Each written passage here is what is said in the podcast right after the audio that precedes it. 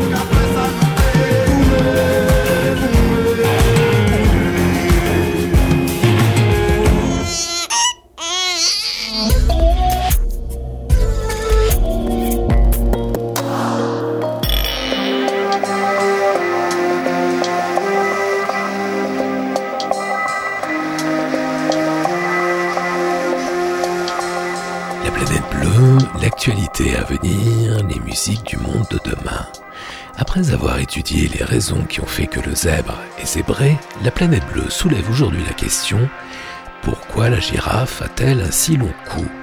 La question peut faire sourire, mais elle agite le milieu de la zoologie depuis des lustres jusqu'au labo de la NASA et n'a toujours pas été résolue. Nous allons aborder un sujet délicat, une légende urbaine tenace, selon laquelle nos petits gestes quotidiens pourraient avoir un effet bénéfique sur la planète.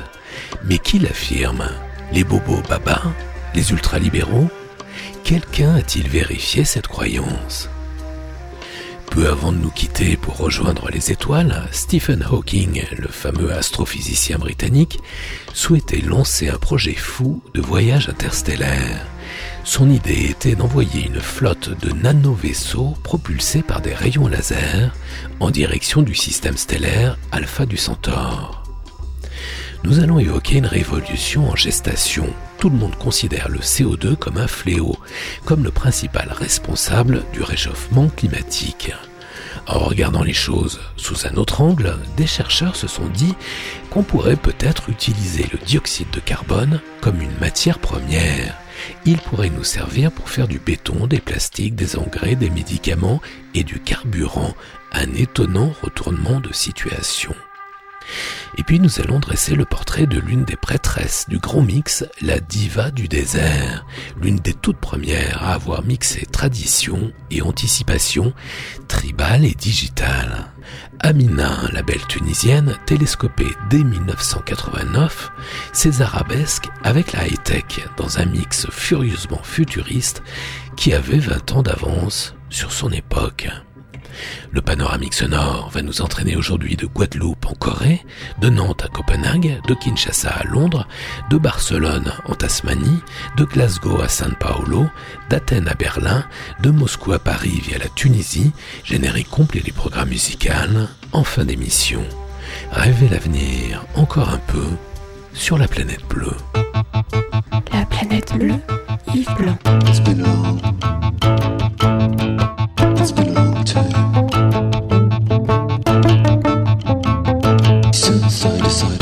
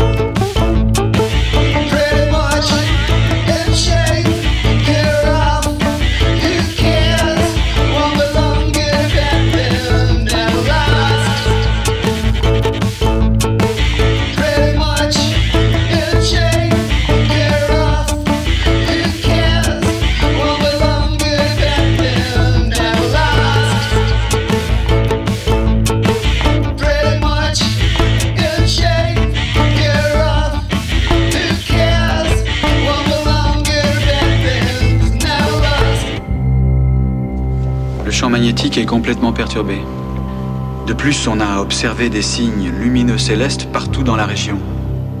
Sans parler de cette disparition massive de la population dans l'île. L'hypothèse d'un contact extraterrestre me paraît tout à fait envisageable. 12 000 morts, vous appelez ça un contact? Pardon, de 12 000 disparus, ça fait pas 12 000 morts. Il peut s'agir d'une téléportation, d'un transfert dans une autre dimension, un phénomène momentané. Des extraterrestres, une téléportation dans une autre dimension, c'est grotesque. Allons, le temps joue contre nous, Madame la Présidente. La seule attitude raisonnable est une riposte franche et massive. Je fais raser l'île dans l'heure qui suit, je la recouvre d'une chape de plomb et le problème est résolu. Ce sont des méthodes euh, d'une autre époque. Elles ont fait leurs preuves. Je suis curieux de savoir, monsieur, à quoi peuvent bien servir vos armes face à des entités invisibles. Excusez-moi, mais moi, qu'est-ce qu'il faut que je dise aux familles des disparus, aux médias? Hein? Je leur raconte des histoires d'extraterrestres. Certainement pas. Secret militaire. Bon, je vous accorde 24 heures pour mener une expertise sur le terrain. 24 heures Réglons nos montres sur le fuseau de Genève. You really took my breath. Now you in my life. The sunken eyes of yours makes me feel alive. Every step you take, I follow you. I listen to your heartbeat, give you all the love you need. The night when it felt so wrong. I don't even care, we must carry on. Examine every file, why break the code? I'll listen to your heartbeat, give you all the love you need. Brought us to a place where we could be together. You make me feel this way, our love will last forever. Sometimes I don't know how I feel about the weather. And we should stay together. It brought us to a place where we could be together. You make me feel this way. Our love will last forever. Sometimes I don't know how I feel about the weather we must stay together. Oh,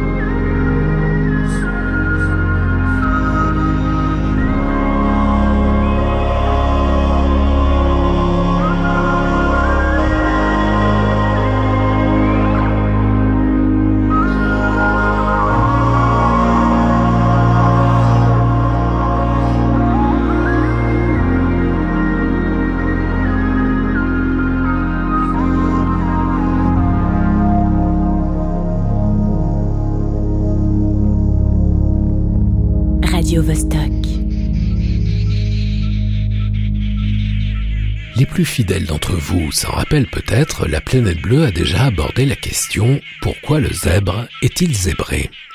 Nous avions vu que sur une question aussi pointue, les scientifiques se disputent encore, à coup d'hypothèses parfois farfelues, sinon rocambolesques. La dernière en date, très intéressante, récemment émise par des chercheurs, évoquait une espèce de climat naturel, les rayures noires et blanches de la peau du zèbre attirant à elle une alternance d'air chaud et d'air plus frais, créant ainsi une série de mini-courants d'air à la surface de la peau du zèbre, tel un véritable système d'aération naturelle. La planète bleue soulève aujourd'hui une nouvelle question fondamentale que vous êtes nombreux à vous poser quotidiennement. Pourquoi la girafe a-t-elle un si long cou? Depuis des décennies, les évolutionnistes expliquent que les ancêtres de la girafe étiraient leur cou pour atteindre les feuilles des plus hauts arbres et que cet effort de tension a provoqué le développement de leur cou. Sauf que, jusqu'à ce jour, on n'a jamais trouvé aucun squelette d'ancêtre de girafe avec un petit cou. Ce ruminant reste le plus grand animal actuel en hauteur, souvent plus de 5 mètres, et possède plusieurs spécificités. Il dort très peu, moins de 2 heures par jour, surtout en plein jour, afin de continuer à surveiller les environs. En réalité, la girafe somnole debout, les yeux grands ouverts, jamais plus de 3 minutes d'affilée. Et elle émet très peu de sons. Elle communique plutôt par des postures, des mouvements du cou et de la tête. De par la longueur de son cou et de ses pattes, la girafe est considérée par la NASA comme un modèle pour étudier l'effet de la gravité sur la circulation sanguine. Mais le long cou de la girafe, dessiné par l'évolution afin qu'elle accède aux meilleures feuilles ou aux dernières feuilles tout en haut des arbres de la savane, ce long cou reste un mystère.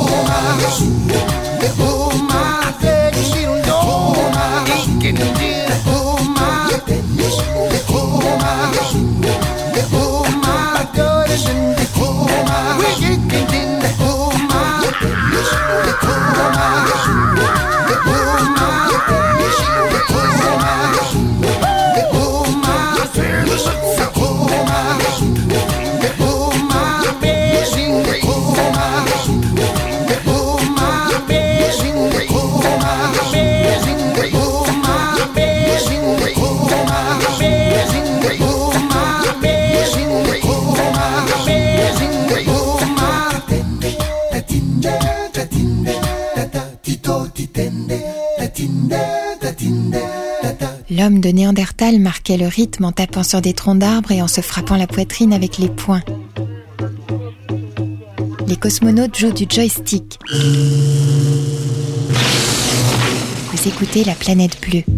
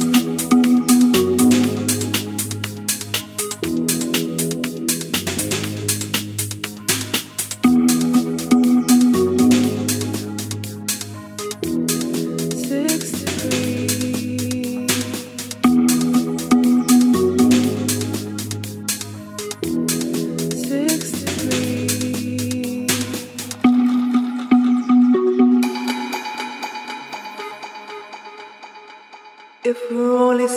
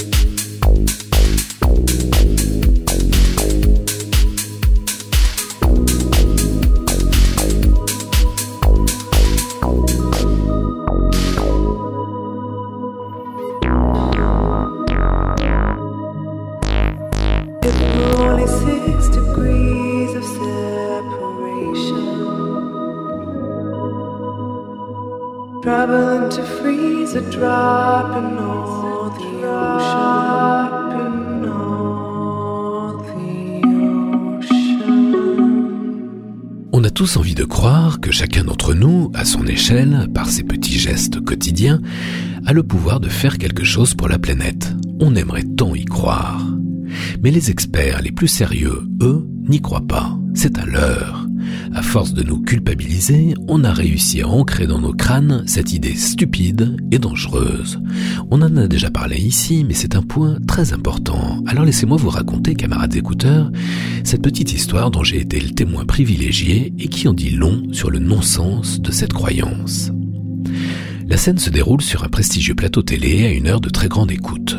Autour de la table sont réunis une belle brochette d'experts de haut niveau. Parmi eux, Jean Jouzel, climatologue, lauréat du prix Nobel, et Jean-François Donzier, directeur général de l'Office international de l'eau, c'est-à-dire Monsieur Eau dans le monde. Le journaliste lui pose une question qu'on se pose tous. Si chacun d'entre nous économisait quelques litres d'eau par jour, quelle serait l'incidence sur la planète? Et vous savez ce qu'il répond, Monsieur O? Aucune. Stupeur sur le plateau, patatras, un mythe s'effondre. Une croyance fortement ancrée dans nos bonnes consciences vole en éclats. Non, fermer le robinet pendant que vous vous lavez les dents ne change rien à l'état de la planète. Non, l'action de chacun à son échelle ne rend le monde meilleur ni pour aujourd'hui ni pour demain. Certains écologistes et d'autres pseudo-écolos, pas forcément bien intentionnés, nous culpabilisent depuis des années en laissant croire que le grand désordre global pourrait avoir des solutions locales. Colin Serrault en a même fait le titre racoleur de l'un de ses documentaires, par ailleurs très intéressant. Mais c'est un mythe qui relève de la croyance et non du savoir. Nulle part dans l'histoire on ne trouve trace d'une action locale qui aurait interagi à un niveau global. Même les plus grandes campagnes de boycott menées à une échelle planétaire n'ont eu finalement que des effets très limités. Pourtant, on aimerait y croire à l'impact de nos petits gestes quotidiens. Ça serait tellement rassurant et tellement valorisant. Et ça aurait l'immense avantage de nous éviter les vraies questions, celles qui fâchent, celles qui remettent en cause nos fondamentaux de confort et de conservatisme. Cette légende urbaine est entretenue toujours par les mêmes, les ultralibéraux d'une part, les sympathiques naïfs de l'altermondialisme et les babas bobos écolos. Elle a une véritable fonction sociale, le même rôle essentiel que la religion, le foot le rap.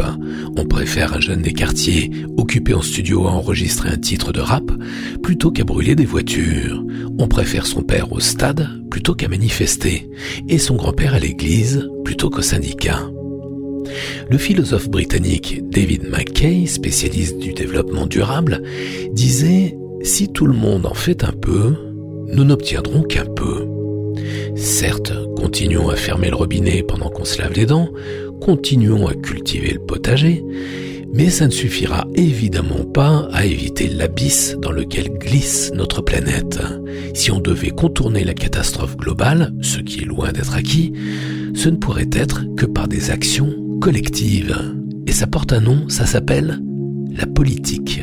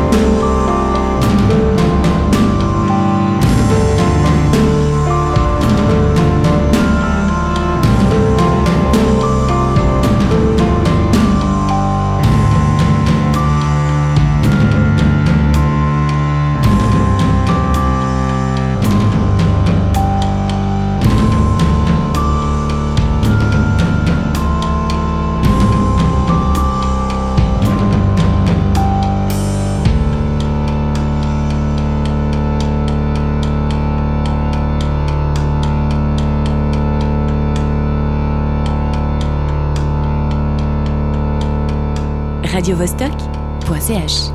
Si agent Romano, voie de fait avec vol de sac à main, victime blessée au visage, secteur ouest. Veuillez rester où vous êtes, s'il vous plaît. Je reste ici.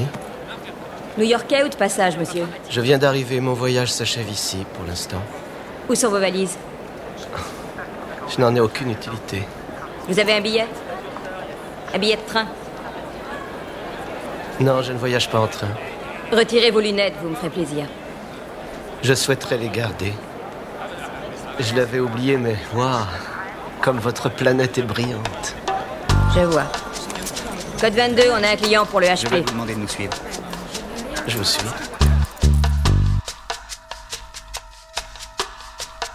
Go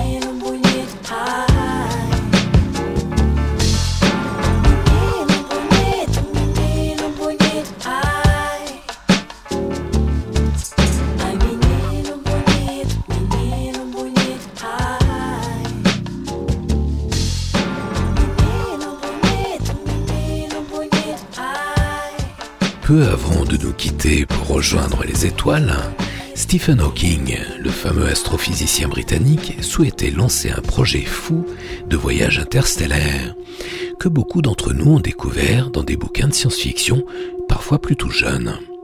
Son projet s'appelait Breakthrough Starshot. L'idée était d'envoyer une flotte de nano-vaisseaux, là pour le coup le concept était novateur, propulsés par des rayons laser en direction du système stellaire Alpha du Centaure. À l'Agence spatiale européenne, on considère le projet comme un peu fou, mais pas impossible. La NASA avait déjà soumis l'idée d'une propulsion laser il y a une douzaine d'années. Leur constat était le même, c'est le seul moyen aujourd'hui d'espérer faire un voyage interstellaire. Pourquoi? Parce que nos technologies actuelles sont irrémédiablement trop lentes. Souvent parlé ici sur la planète bleue. Avec le carburant actuellement utilisé par nos fusées, il faudrait plusieurs dizaines de milliers d'années pour atteindre Alpha du Centaure, l'étoile la plus proche du Soleil, 4,4 années-lumière quand même. Même avec la propulsion atomique, il faudrait 130 ans pour l'atteindre. Disons qu'à l'ère spatiale, on n'en est même pas au cheval de fer, on en est plutôt à la diligence. Le principe de la propulsion laser est assez simple. Stephen Hawking envisageait d'utiliser des sondes miniatures équipées de voiles ultra légères. En frappant ces voiles, les photons émis par des dizaines de lasers installés au sol, sur Terre, les propulseraient à 20% de la vitesse de la lumière, soit plus de mille fois plus vite que n'importe quel engin spatial actuel. En revanche, question coût, la note s'annonce salée. Le projet a été chiffré à 10 milliards de dollars. On voit mal qui pourrait financer une telle opération. À moins que dans les 10 à 20 ans qui viennent, on découvre des exoplanètes habitables et qu'on soit évidemment pris d'une irrésistible envie d'y envoyer des sondes, histoire de voir à quoi pourraient ressembler nos paysages demain.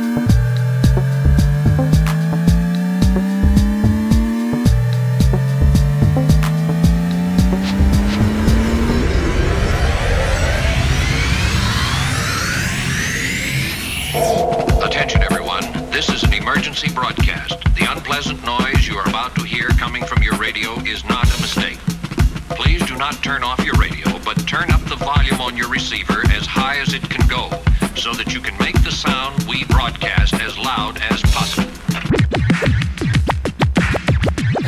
Blue, blue, blue,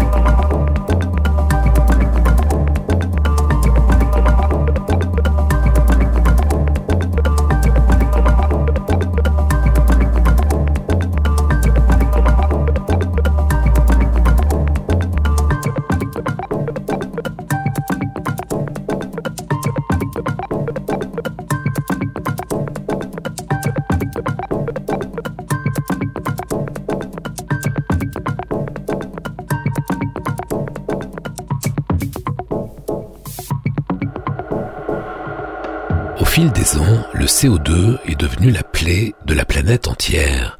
Principal responsable du réchauffement climatique, le dioxyde de carbone est aujourd'hui considéré comme un fléau. On ne sait plus qu'en faire. L'humanité en rejette chaque année dans l'atmosphère plus de 30 milliards de tonnes, essentiellement issues de la combustion des énergies fossiles et de la production de ciment. Plutôt que de l'enfouir sous terre, des chercheurs chimistes se sont dit qu'il y a peut-être mieux à faire, qu'il y a peut-être un moyen pour transformer ce gaz à effet de serre en une nouvelle matière première exploitable, ou comment transformer un cauchemar, celui des climatologues, en une richesse pour les chimistes. En effet, le CO2 est une importante source de carbone et les molécules carbonées, on en a besoin dans l'énergie, les matériaux et les médicaments. Aujourd'hui, nous puisons le carbone dans notre sous-sol sous forme de pétrole, de charbon et de gaz.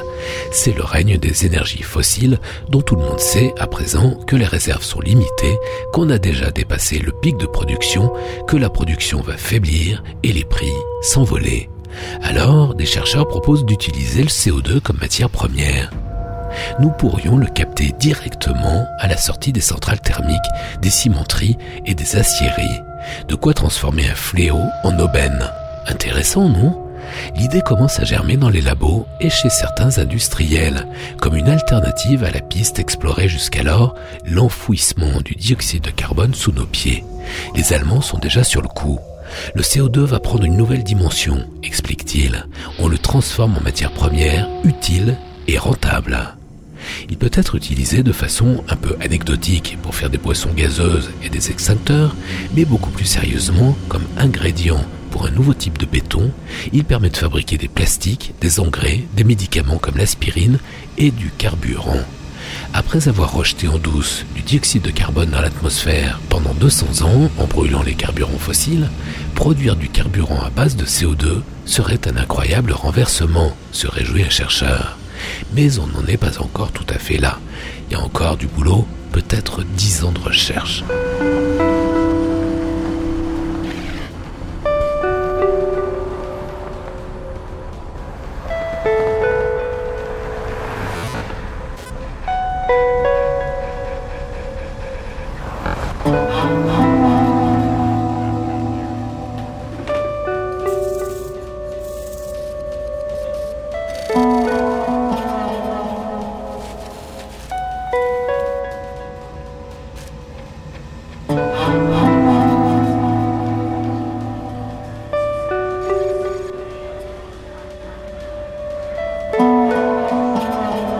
radiovostok.ch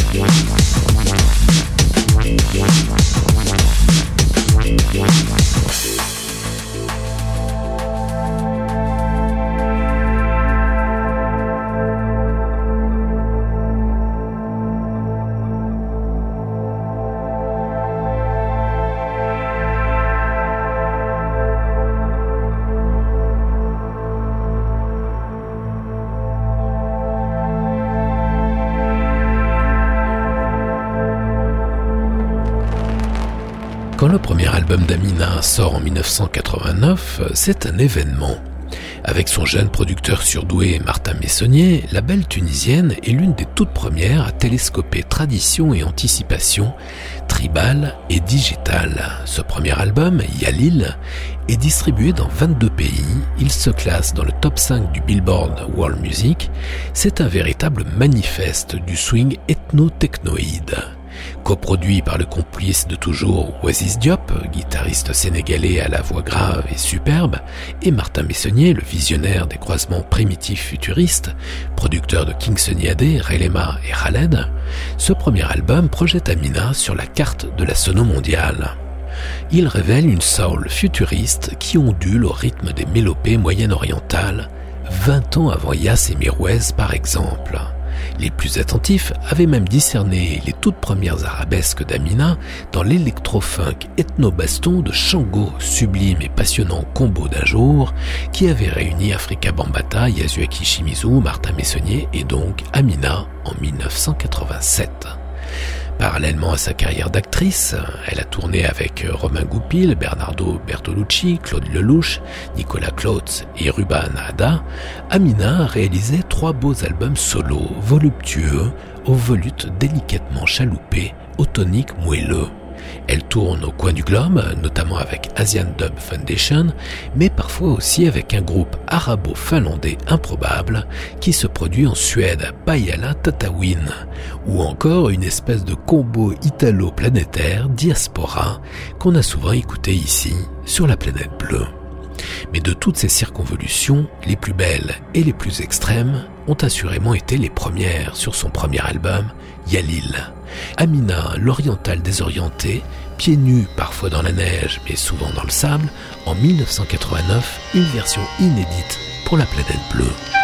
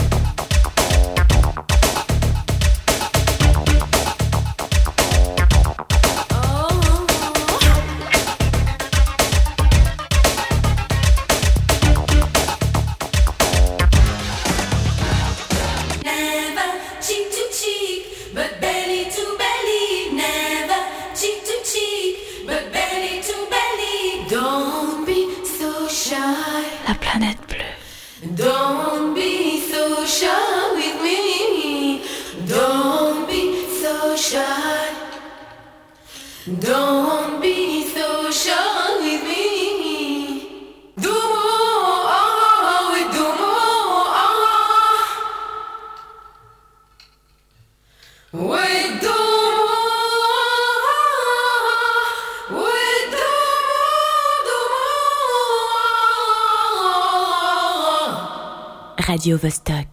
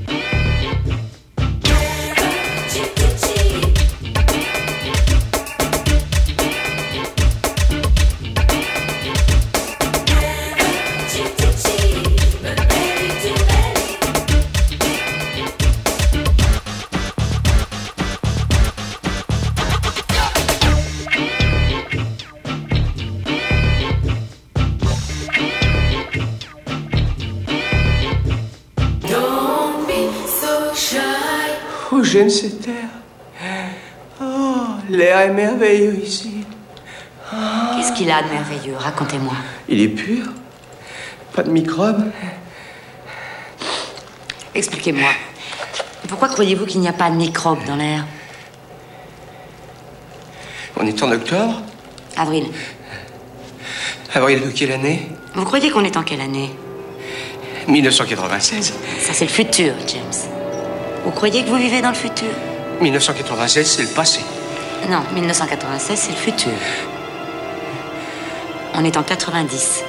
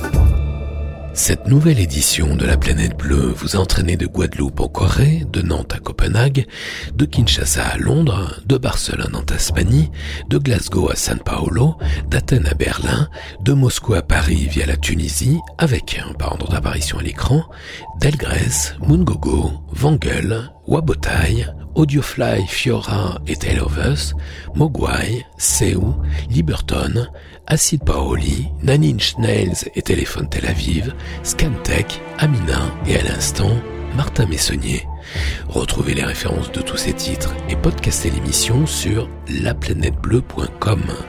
La planète bleue libre, partout, toujours, tout le temps, en FM et en DAB, en streaming et en podcast, sur laplanètebleu.com, sur Mixcloud et sur iTunes. La planète bleue. Yves Blanc. Prochain départ pour la Terre. Plus tard, plus loin,